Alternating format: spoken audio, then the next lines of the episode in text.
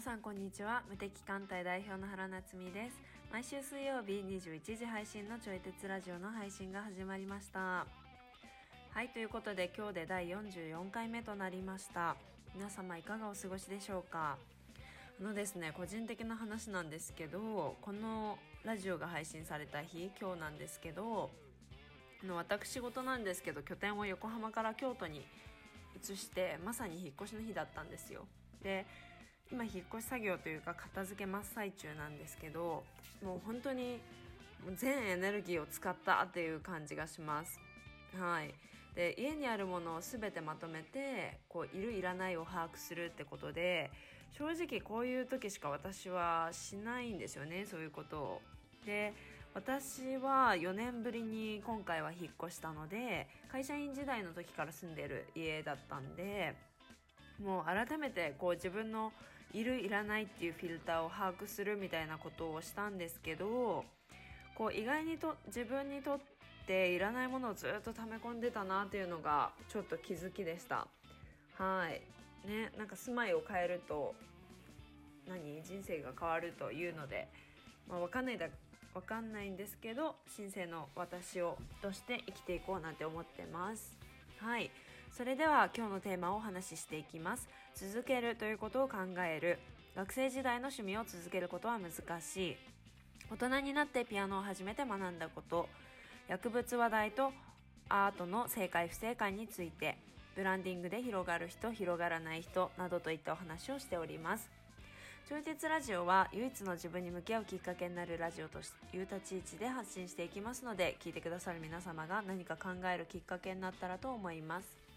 そしてお相手は教育業界でご活動されております佐伯和也さんですそれでは本編スタートですよし何もテーマが決まってませんが何について喋りましょうか、ねなんそれぐらいあったね何がいいかしら何何がいいそうさっきのなんか音楽のくだりとか結構面白かったよね、音楽何ですか音楽えそのフルートのくだりとかああ確かにそれさうん何から話します音楽ああスタートなんか改め改めてな。んかむずいですね。なんかね。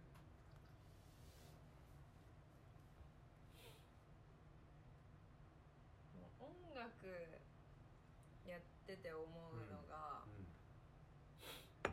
やっぱなんなんなんだろう。なんか意外とうん、うん、環境なんだろう環境って大事な気がしません？それは何育った環境とか自分が今音いる。楽をする環境みたいな。それはねめちゃくちゃ思う。ねその私習い事小学校の時ピアノして、うんっていう時で中学校の時吹奏楽してっていうのでうん音楽やったのは、うこう習い事としてピアノやってる子たちって結構無限にいて、小学校の時いるじゃないですか だったんでめっちゃ多かった私の頃は。はい。なので何の違和感もなくやってましたけど、でもその環境から脱した今ピアノを続けてる人って果たしてどれぐらいいるんだろうってなんかたまに考えたりします。ああ小学校卒業したりとか、はい。中学校卒業してやってる人、うん。まあ大学の時にはい。合唱部やったんやんか、であの習い習い続けてる人はおらんかった気がするけどでもなんかそのちっちゃい頃からずっとピアノをやってて、うん。でそれであの高校の合唱部でもこうピアノをやって、あー。で大学でもパートリーダーとかやるとピアノ弾くから、そういうのでピアノやっあてる人はいたね。でも合唱部という環境の力。そうそうそうその環境の力がね。はい。そこ抜けてしまうと、うん。なかったんじゃないかな。で大学の時にさ、あのはい。ロンリー君っていうあだ名の子がいて、へ男の子なんやけど、はい。で香川県から来てて、へでまあ小学校時代からロンリーって言われてたらしくて、ー聞いてますかねロンリー君ロンリー君いやロンリー君ね同級生の誰も音信取れないみたいな、音沙汰がないんで、で SNS も大体調べてみたけど、全然ヒットせえんの。ミクシー止まりみたいな。あら。ミクシー止まり。で、はい。彼はねなかなか面白い人で、へなんかね面白いでも旗から見てて、えなかなかコミュニケーション取りづらい。うんはい。けどあのなんか全身黒ずくめでなんかこう何？動くのが好きみたいで、はいはいはい。でなんか黒いジャンバーに黒いズボンにで黒いフルフェイスのえヘルあの原付きにね。原付きなのに フルフェイスの黒いヘルメットで、はいはい。であのそれで原付降りてスーパー向かう時に、うん。あのなんかちっちゃい小学生低学年ぐらいの女の子と、まあ、はいおお母さん連れの人がおったらしくてそれすれ違ったら女の子が急に泣き出したんだえ。それぐらいちょっと怖い風貌。ー、はいはい。ロンリー君やけどでもあの合唱部ではテノールのパートリーダーで、え。ーピアノがすごい上手なえ。ロンリー君ってそういうギャップを持ってる彼やったんやけどでその彼は今音沙汰はない、ー、へまあ、そのロンリー君の話はどうでもいいんやけど。かっためっちゃ。ロンリー君。そのロンリー君もはい。大学の合唱でピアノ弾いてたしぐらいかな。その環境抜けてしまえば、うん、あんまないかもうんまあ続けるのがいいかって言ったらまた別問題だけど、うんうんうんでも環境の力が続けさせるって大きいですよね、これってなんか音楽だけじゃなくて、なんかこう学生の時の部活でやってたようなものうんそうですね。を卒業しちゃうとやるかって言われたらやらんなやらない。私もダンス今やってないですもん。一回大学卒業してはい。でこっちにあのこっちっていうか千葉に住んだ時にうんうんうんうん。合唱団に所属したんやんか、あそうなんですね。仕事が忙しすぎて。あであとねその活動場所がちょうどいい場所のやつがなかったーよね。あーでもそれありそう。場所が近かったら日程が合わへんとか。あー日確かに。程合うけどちょっとなんか30分ぐらいかかるとか、はいはいはい。なって結局行かんくなっちゃったよね、あうん、だから結局続かんくって、ーなんかその大学の時はそれこそもう環境がそうやったから、うんうんうんうん。あの行くけど、はい。やっぱそうじゃなくなった時に自分から環境を作るのって結構大変うん、う確かに、ね、続けてる母体がまず減りますもんね人数がね、うん、そうなんよね。そうそこの所属しようと思ってただ合唱団も、うん、年齢層結構いろいろやったいろいろで、まあ、すでにコミュニティができてるとあころに一人で行かなあかんし、うん。うんでなんか話題がそもそも合わへんみたいなはい。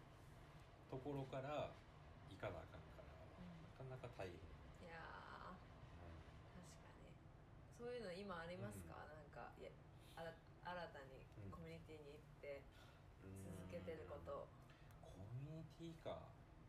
ビジネス学んでるぐらいよね。ああでも確かにそれそれは趣味、味かと言われたら仕事。ま半分仕事やからあれやけど、純粋にそういう部活みたいな感じでやってるものは今はないね、うん、もう私一応カラオケ友達みたいなのいて。でもそれちょっと近しいかな、なんかおー一人でカラオケとか行かないじゃないですか。え行く行くえ行くんですか？行くよ。マジ？そんなビッグえ人からってあるやん。ああるけどあ分かんない。私のライフスタイルにはなかったんですけど、でもその学生時代のサークル、ダンスサークルうん。の友達たちと後輩と先輩とみたいなのうんうん。で、カラオケ行くってなって、たらなんかうん。歌って踊る場がこうできたみたいなあ日々 日常に。すごいね歌って踊るんでそうそうそうそうそうそうダンサーカラオケで踊るってこと？そう。すごいな。みんなで踊るっていう、うーん。そうかダンダンスやってた時からのそうそうそうそうそうそうそう。大学でやってたんやったっ大学です大学。け4年間。4年間。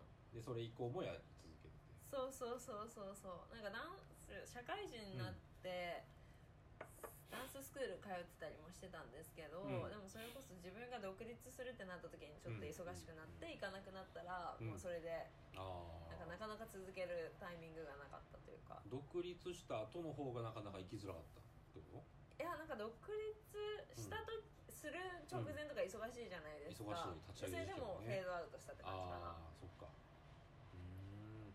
今またそこには行こうとは思わへん？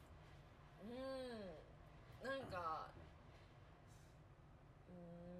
思わないかも。というそうかでも京都行っちゃうもんね。そうですそうです。引っ越しを行くとしてもするからっていう違のは。うところにはいはいはいあるんですけど、でもなんだろうなんかダンススクール、うん都内に行けばまあいいんですけど、うん。私が通ってたとこはまあ神奈川県うん周辺で、うんそこってまあ学生さんが多かったりとほうか、ほなんかキャピキャピした人たちが 多かったりとかみたいな。だから、うん。なんだろうな。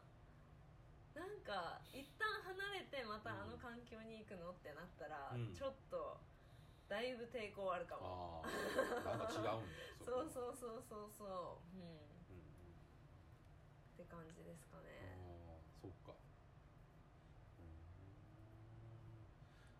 なんかコミュニティには所属、うんなんか運運というかうん。もある気がするなその自分住んでるところに、ね、近くにあるかないかとかもあるし、はい。でなんか今帯広に住み始めて、うん。なんかスポーツをしたいなと思って、はいはいバスケやってたから中学の時、へでそのバスケまたやりたいなっていう気持ちがちょっとあって、はい。で探してみたんやんか。これないんようね、バスケのチームが。な,、はなくはないけどなんか1個か2個ぐらいしかなくて、うんうんうんあんまり見当たらんかった、へうんであるんかもしれへんけどなんかホームページとか持ってなかったらネット検索がそもそもできるえ確かに確かに。だからなんかその情報の集め方が難しかったっていうのがあるんだけどあー確かに。でも結局そこでなんかちょっとやってみたいなぐらいのモチベーションやったから、うんうんうん。そこでちょっと挫折しちゃって。確かにね。ちょっとやってみたいなぐらいだったらそう全然いかな。いそうそう。探すのやめてしまったねはいはいはい。確かでそれそういうのも一旦こう諦めてにはい。で、まあ、しばらく経ってからなんか2020年なんか始めたいなと思ってやったのがピアノなんよねああまさかの。そうそうそうそう。まずはピアノを習うっていうところからはい。ちょうどこれ収録してる前日が昨日やね、はいはい。が初日やったよ。あそうなんですそうね。そうそう初日教えてもらって。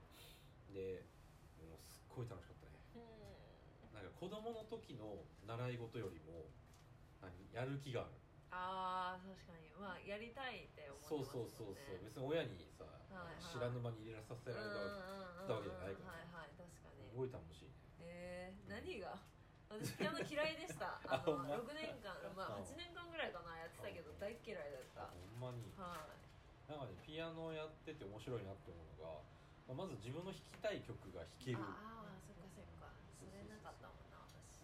なんか好きな曲があるから、ゲーム好きやからゲーム音楽が好きなんよね、そのゲームの音楽はいつか弾きたいなと思いながら、あの大学ぐらいからずっとこう YouTube とかうん。ニコ動とかでなんかその演奏してる動画とか見てて、うんうんうん。ちょっと憧れを持つ。はあはあはあはでそういうのがこう自分でももしかしてできるんじゃないかっていうのはまず一つ面白いあし、あとねピアノ弾いてみたら結構筋トレやなと思うから、確かに。なんかそういうこうちょっとトレーニングとかコツコツ積み重ねていくのが好きでピアノはコツコツな気がする。そうそうちょっと指が動くようになったりとかね、はいはいはいはいリズム感とかもコツコツですもんねそうね。なんかね。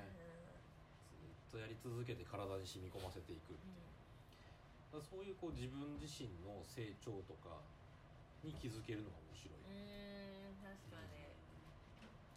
あと、まあ、これ関係あるのかどうか分からへんけど勝手にちょっと思ってるのがあの、まあ、両手使うやんか、うん。で両手で違う動きとかするやん、はいで一般的にはその両手で使うと脳にはいいとか言うやんか,、でそのピアノの練習をした後にそのあのゲームでねはい。か格闘ゲームがあるんやけど、はいはい。やるとなんか強くなった気がするああなるほど。頭がなんか。そうそう活性化されてなんか相手の動きを読むのとか、はいなんかその情報処理の速さとか速なってるような気がする、えー、すごい。だから気のせいかもしれんけど、そう使ってる感使はある、ね、ってる感があるんですね。だからそういうのが楽しい、え自分自身のーなんか感性というか五感を刺激してるようなは感覚が楽しいね。でもなんか今聞いて思ったのが、うん。やっぱ大人になるにつれ、このものの見方がこうん。う幅広くなってくるじゃないなですか、なるほど。いろんな視点をねね。得るからね。だからなんか楽しみ方も増えた感じがする、増えた。私昔ピアノやってる時とか、うん。そんな感性がとかはいはいはい。考えたこともない。からねうん。絶対今やったらまた違うだろうなとは思ったりしますそうね。ね、確実に違うと思うん、うんうわ、うんうんうん。よくあの子供の時の方が自由だっていう言い方をする人が多いんやけど、吸収率が高いそうそう吸収率高いとかっていうね、でもなんか大人になってからの方が自由な気がするの。うん。知識もあるし、そう視野の広さもあるし、でなんか一個の物事の経験年数はそもそも違うやんか、うんうん確かに。だからなんかその感じ取れる情報量とかも大人の方が実は多いんじゃないかなと思ってるのね、うんうん。例えば武道とかでさ剣道でなんかこう剣道を10年とか20年とかやってったらさ、うん。なんかもう何見てるものが全然違うやんか、うん確かに。でそこまでいいかないと感じ取れない世界とかがあって、うんうんでそこまでいかないと感じ取れない世界って子供は100%その域には達せられへんよね。まだ20年すら生きてないわけやから、うんはいはいはい。だからなんかこう年数を積み重ねていったからこそなんていうか自由でいられる、うんなんかより幅広く自由でいられるようなものもあると思うよね。だから個人的には大人の方が自由なんじゃないう。んうん。確かに。なんかその自由な状態であのピアノもそうやしなんかスポーツもそうやし、はいなんかいろんなものやってみるとうん。なんかこういろいろできる気がする。確か子に供の時よりも自由。に、確かに。新しいことをやってみる。そうそうそうそう。まあピアノ習いに行った時にうん。体験レッスンの時にはいあのなんか自分の番が来るその前の子がまだおったんようんね、うん。あピアノ私もそれあるあるな気がする。ピアノ教室あるある。前の子と鉢合わせるそうそうそうそう。そう。でその子が、うんと、なんだっけそのテキストみたいに開いて、うん。なんか音符にドレミ書いていくみたいな感じのことやってたんじゃないかな。でこっちはまだピアノ初心者やけど、はい一応中学の音楽の授業とか真面目に受けてたから、うんうん楽譜読めるし、はい。合唱部経験もうんああるからそうそうそうあるから、まあ、そういうのもあってなんか音楽のなんか知識はある。うん技術がないだけで。確かに。なんかその状態でピアノ習い始めるとうん。たらこう子供が最初にポンって入る時よりも吸収率高いんじゃないかとさ、まあ、これ錯覚かもしれんけどね。なんかこうパッと与えられたものをはいなんかすぐに飲み込んでうん。できるようになるまでの時間は短い気がしてすぐできる。ーえ1年後ぐらいに先生に聞いてみてほしいです。どうですかこの1年間の成長って。子供と比べてどうですか？とか言って。ああ子供ってどれぐらい行くんやろね1年間ちょっと聞いてみます、はい。聞いてみるわそれ。続けてみてほしい、一ちなみにあのなんか1年ぐらい続けると発表会とかしくてあそうですそうかそうかそうですよね。でこの発表会が楽しみで。へえあの人前に結構出んのー、嫌いじゃないかああはいはいはい。そう。なんか一回大学の時にそのはいソロ演奏をやったことがあって、うんうんうん。舞台ではい。あれが快感でね。えそう人生の中でのなんか最も大きい成功体験の一つ。ー、えなんかねその音楽をやる前にその音楽に対してものすごい苦手意識があって、ー、はい。もう音感ななんか鈍いどころか音痴やと思ってて、えで実際その弾いた音をそのまま出されへんので最初その先輩に音域チェックしてもらう時に半オクターブずれてるって言われて、それぐらい分からへん。うんはい。半音とかじゃなくて。でそんな状態から入ってるから全然自信がなかったっていうところからうあの3年生になった時にソロ演奏をさせてもらえるんぐらいまで行ったから。はい。だから自分の中でかなり大きい成功体へ舞台ええなと思えって、へえまあ、その時以来あの大学卒業してからもはい。社会人になってからもまたその舞台に立ちたいなっていう気持ちがあって合唱部探したんやけど、ああなるほどね。そうそうそうそうそうそう。やけどはい。なんかねうまく巡り合わなかったねああなるほどでもまあ講演会とか一人舞台やってもそうそう一そうそう。人舞台のようなもんあそうですもんね。そうそうだからそれはすごい楽しいやっぱりね、うん。なんかそういう楽しみのためにやってる感じがする。へえ。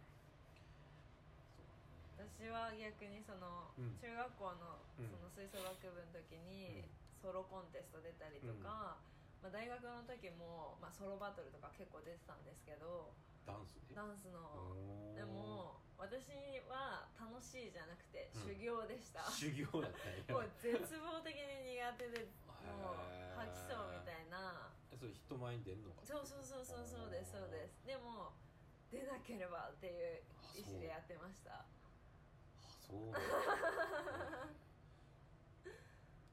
なんか旗から見てたら、い。なんかなっちゃんってこう今う結構 SNS とか使ってさ結構いろんなものを表現してるんうんやんか、うんうんあれはその舞台に立つ感覚とはちょっと違う一うんなんか自分だけが注目されるみたいなのはなんかちょっと種、SNS ってこう流し見た情報の中の1個が流れてくるみたいな感覚じゃないですか。確かに。うんなんかなんか自分だけが注目されるっていうことはない。まあなんか感覚的なんですけど。じゃあそのステージとかでその自分だけが注目されると、はい。修行感が出てくる。修行感が出てかバトルの時とかも、なんかいつーも、なんですかねレッドブル飲んだりとか、まあでもこれは眠かったからかうん。あとなんか背中を叩いてもらうみたいな。背中を叩いてもらう。そうもう緊張するからあだからバンみたいななんか気合い入れるやつあるじゃないですか。でそれをもう割と本当に強く叩いてほしいみたいな。バシーンみそたいな。うもうとにかく麻痺するぐらいなんか。相当やうんそうそう。でも本当にそんなか感覚をこうちょっと壊してまなでうんうんうんやるみたいな。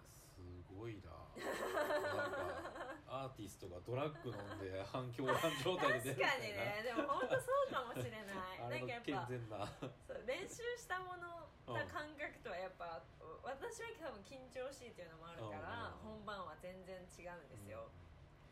いやでもなんかうん。今の話しててうん。そのなんだろう。このねうん。今マッキーが捕まったとかニュースが めちゃめちゃなってるじゃないですか、ね。でもなんかわかんない。そういうなんかなんかを麻痺させるともっと違う感覚があるとかうんうんうん。なんだろうなんか私も危ない。もしその頃にそういうのが流行ってたりしてたらうん。なんか間違った方向行ったのかな。そんなそんな怖いそういう いやいかんないけど。でもなんか本質的にやってることはなんか一緒な気がする。なんかか感覚を麻痺させるというか、うんうんその緊張と冷静さをなんかうん。ごちゃごちゃにした状態で出るみたいな、はいはいはい。そうダンスバトルってちょっとオーディションみたいな感じなんですよ、うん。初めに120人ぐらいとか、まあ、結構多かったり200人ぐらいするバトルがあって、うん。で1人30分だけ、うん。あ30秒だけ、うん。まあ、音楽が適当に流れるんで、うん。その30秒間だけ踊る、で審査員の人たちがそこから16人ピックアップして、うん。そこからやっとトーナメントみたいな。じゃあなんかバトルというよりはオーディションなんや。あ最初審査員がは、うん。そうオーディションなんですけどでもうん。そこからトーナメントです。だからバトル。どうやって勝敗決めるの？それはもう審査員のハンズアップ。あそこも審査員なんや。そうです。あだから奇数にしといて、はいはいはい。m 1みたいな感じあでも本当そう。m 本1の準決勝決勝みたいな、うんうんうんうんそうそう。だからうん。まずはそのオーディションに上がることがうん課題で、オーディション上がれるようになったら次はそのうん。もう何が勝ち負けか分かんないです。分からんよね。なんかこう ぶっちゃ分かんない。アートの世界やから正解とかないやんね、そう。だからなんですかね。うん。私はなんかロックダンスっていうのをやってたんですけど、DA PUMP の KENZO さんとかがやったりほ中居君とかがやったりしてるやうつで。スマップの中居君そうですそうです。やってるジャンルで、でもななんですかね。フリースタイルダンスバトルだったら、うんあの全く違うジャンルの人が出てきたりするんですよ。例えばブレイクダンス、なんか回ったりとかアクロバティックなことをやる人がうん。対戦相手だったりとかして、はいはその勝敗って何みたいなのはでも若干ありました。はい。あでもやっぱフィーリングとか、まあスキルもそうだし、うん。多分その30秒とか1分がそのバトル時間なんですけーど、うん。それで多分審査員の人は判断してうん。勝ち負けをしてたんだと思いへえあそうなんはい。でその場はなっちゃんにとっては修行やったそう修行、あそっか。確かになんかそこの場になんか修行感持って、ん。でも自分のパフォーマンス出そうと思ったら、はい、その麻痺させるようなことは確かに取り入れようっていう発想あるかもしれない、ね。うん普通に考えて。確かにそうそでしかもそれがなんか自分のなんかなりわいとしていることやったらなおさら、確かにね確かに。なんかうーんとねなんかこう不安を感じるとその不安を消したくなっちゃう。しかもお手軽にってなったら薬物の選択肢が出てきちゃうよねうん。それしかもつながりがあったら、はいはいはい。まあ想像やけはい。わかんないですけどね。でもなんか東洋医学のどうん。知見がある人が言ってたんですけど、やっぱ人が注目を浴びすぎると、うなんか気が上がりまくるみたいな、うんうんだから自分にエネルギーとか、まあ、目線、うん視線がグワーっていくじゃないですか、うん。コンサートとかしたら何万人の人が自分を見てるみたいな感じになるから、うん。だからその常にこうんうん。うなんか頭がグワーって動いてる状態になっちゃうから、はいだからそれを何か別のもので埋め,、埋めて抑えようってするのは、その本来なら自然なことっちゃ自然なことらしいです。人間。うんはあはいはいはい。だからあああでもないことこうでもないこと言われる女優さんとかも、うんそれをじゃあどうにかしてうん抑えてっていうのは、うん。なんか自然なことだったりとかしてなんか自分の気をコントロールなうん。できるようなプロフェッショナルだったらうん。いいから、うん。だからなんかそのあ誰か忘れたけど、うん。海外のすごいアーティストさんとかは、もう食事とか、うもうめちゃくちゃ制限して、うん。で気気を保つというか、うん。っていうのをやってるって言ってました、でそれでこうみんなからの注目を浴びて気が上がったとしても、はい。だからもう普段抑えてるからそうそう自然そうと抑えれる。多分な何かしらコントロールができる状態を常に作ってるっていうか、そうか。うん。こうね気気も面白いよねうんなん。かまだよく分からへんけど、はかそう気はあるとも言えるしないとも言えるみたいな、い確かにね。そう。ある人からしたらあるってなるし、はいはいはい。で分からん人からしたら分からんし、うん確かに。でも私一回お会いした人がうん。気候やってて、うん。ここ触ってみてってうん言って、多分ひ皮膚かな？触ったらビリビリビリって電気が流れたことがあって、えそれをコントロールできるんだよ人間はみたいな ちょっとバカにしてた。大丈夫。大丈夫でもその人、い今もすごい活躍してる。あほんまに。うなんかこの間そのなんか気候に関する本を読んでて、ん、はいはいはい、でその中で紹介されてた気候のなんか体操みたいなものをやってみたの。へでやってみてからあのそのまたゲームをすると、はい。また強くなった感じ。なんか気候はあるのか問題ね。そうそうそうそうはい。とりあえず、まあはい。普通の操作練習もするんやけど、うん。なんかそういう部分からはアプローチしてへえ強くなるんじゃないかなと思ってねやったりとかしてるありそう、うん。なんか私ブランディングの仕事してるじゃないですか、うんうんでお客さんがこう例えばここまでぐらい広がるだろうなみたいなのとか、それこそあんま批判されたくないなとか、あの知ってる人に見つかってほしくないなとか思ったら、マジで拡散しないんですよ。うん。うんだからなんか私は結界を張ってるっていうんですけど その状態を。ああ、うん。そっか、うん。結果を張ってる人がおる。そう結界張ってる人がい一るし。切拡散せえへんように。そうあの本当にへー「How to」は結構できてるのに、でもなんかそれに伴う成果が出ない時は、うん私はなんか結界を張ってる状態っていうのはあると思ってます、へー。なんか、はいはい。はいうん。そうそうそうそう。なんかあるある気がする、うん、うん、まあ、おるよね。なんか人前にやたら出たがらへん人ね、でも私もあの絶対会いたくない人とかには結構会わないんですよ。何年間とか。うん同じ学校にいてとかだからなんか自分も結界張る体質なんだろうなとは思う。うん。あの批判されすぎないぐらい、うん。なんか批判されないぐらいの、うん。なんかフィールドで活動するみたいなことはなんか無意識にやってる気がしてます。なるほどね。あのそれはちょっとわかる気がする、かがだったでしょうか？私たちが話しているのは答えでもなくてただのテーマを投げている感じなので哲学するきっかけになったら幸いです。そしてこちらのラジオではお便りを募集しております。私原と和也さんへの質問やご意見などお待ちしております。フォームがあるのでそちらから送信してください。それでは来週も水曜21時にお会いできることを楽しみにしております。ではさようなら。